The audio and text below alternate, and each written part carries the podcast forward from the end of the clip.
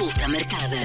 A consulta marcada regressa com o regresso às aulas uh, e esta semana uma conversa com a Vera Leal Pessoa. Olá, Vera. Estamos no início de um novo ano letivo. É preciso voltar às rotinas. Uh, como mãe uh, de três crianças, uma das coisas que me preocupa mais é hum, alterar aqui os hábitos de, de sono,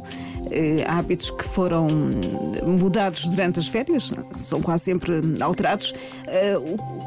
como é que devemos fazer? Como é, quando é que devemos eh, começar a alterar estes hábitos de sono?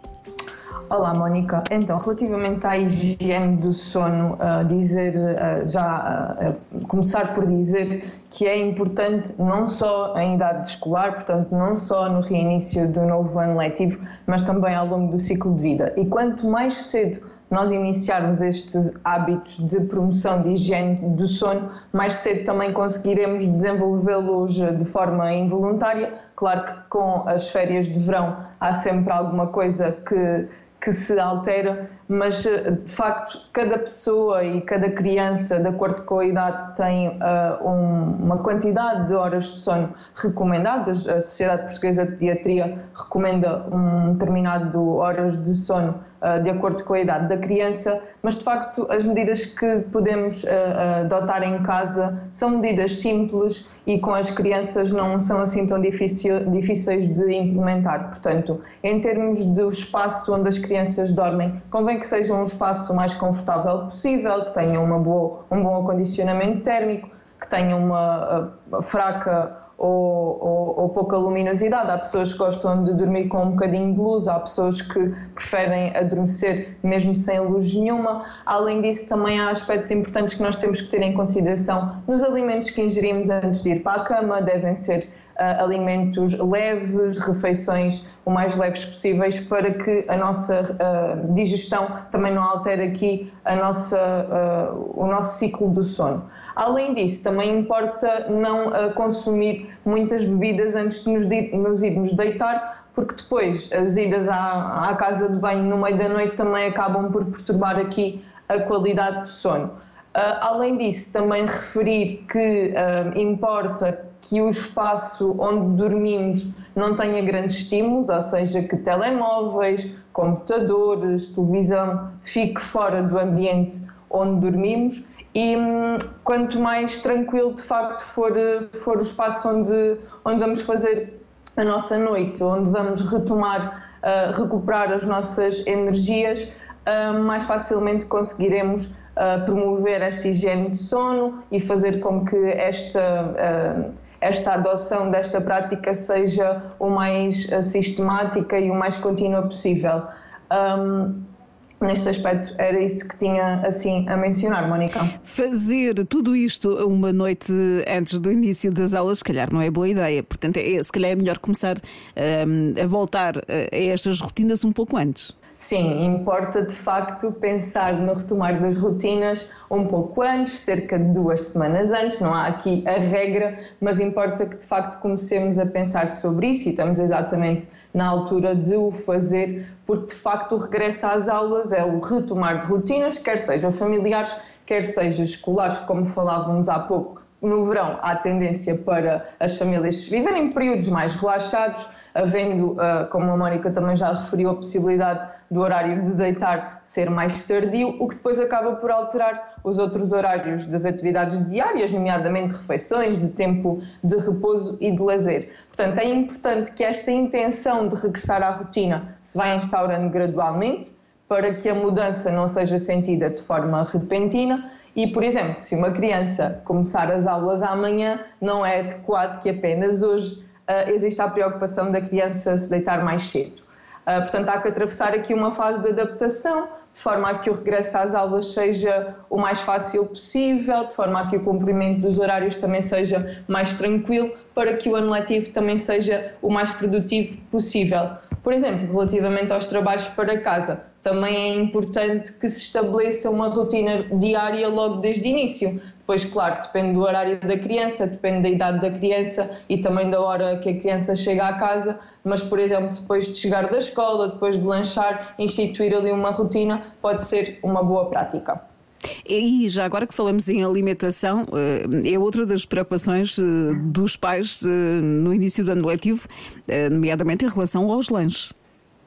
Sim, Mónica, a alimentação é sempre uma preocupação e por mais que nós estejamos sempre a repetir os mesmos conselhos relativamente à alimentação saudável e equilibrada, nunca é demais recordá-los e no retomar deste novo ano letivo importa mencionar alguns aspectos. Um, começo por falar do pequeno almoço, que é a principal refeição do dia e que é essencial que de facto a criança se alimente de forma saudável logo na sua primeira refeição antes de ir para a escola, porque teve muito tempo em jejum e necessita de repor algumas energias e abastecer-se para o decorrer do dia. Uh, um pequeno almoço completo deve incluir, por exemplo, laticínios,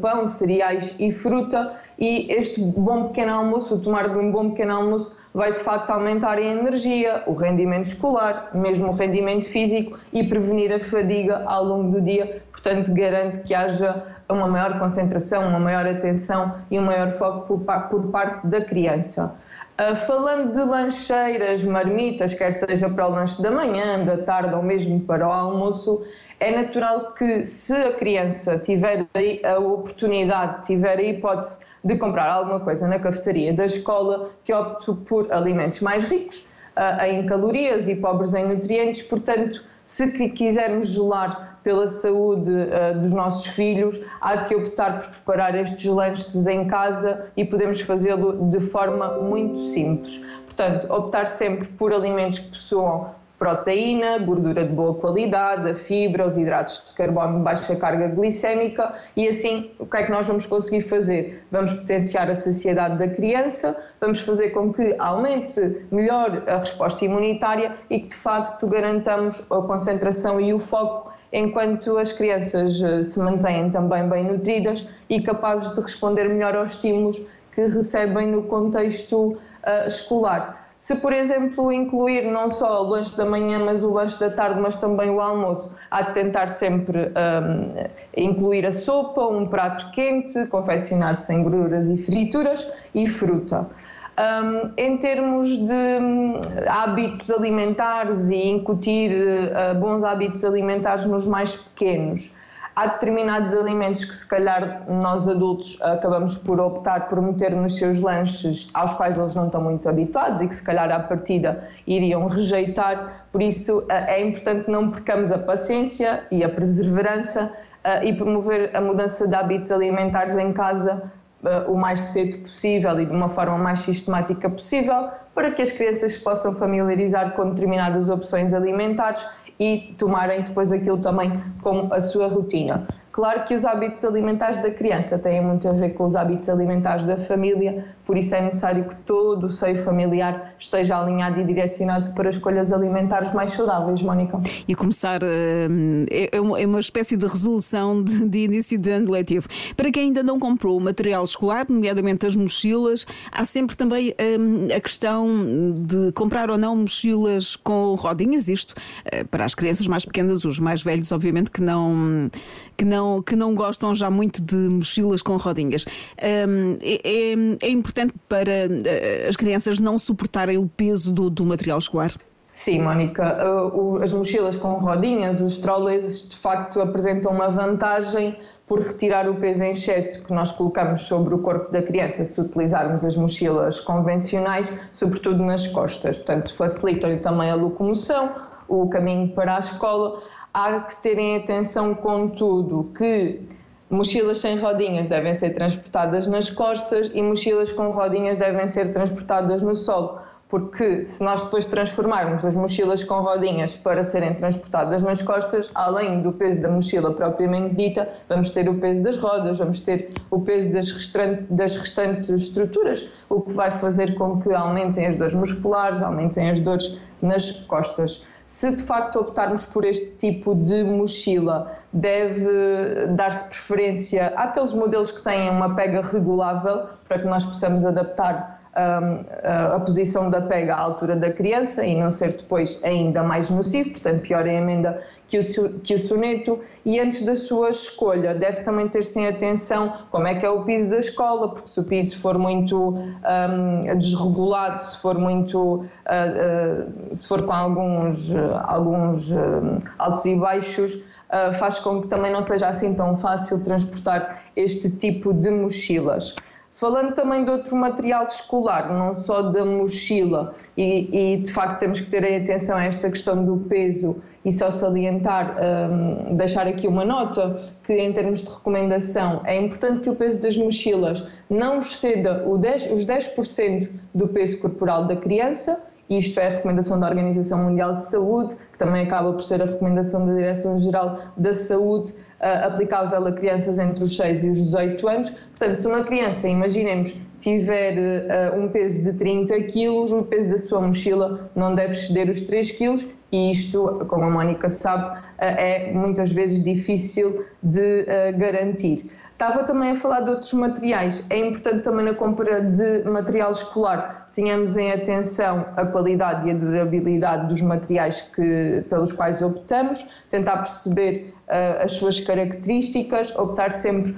por um consumo ambientalmente responsável, preferindo cadernos, agendas e materiais reciclados, lápis que sejam, por exemplo, produzidos por, eh, com madeiras certificadas de hum, reflorestamentos e também cadetas produzidas com materiais biodegradáveis para garantirmos também aqui a sustentabilidade ambiental, portanto há que também ter estes aspectos em linha de conta, Mónica. Há que pensar na saúde e pensar também no, no ambiente. Uh, mais questões que devemos ter aqui em conta neste, hum, neste regresso às aulas?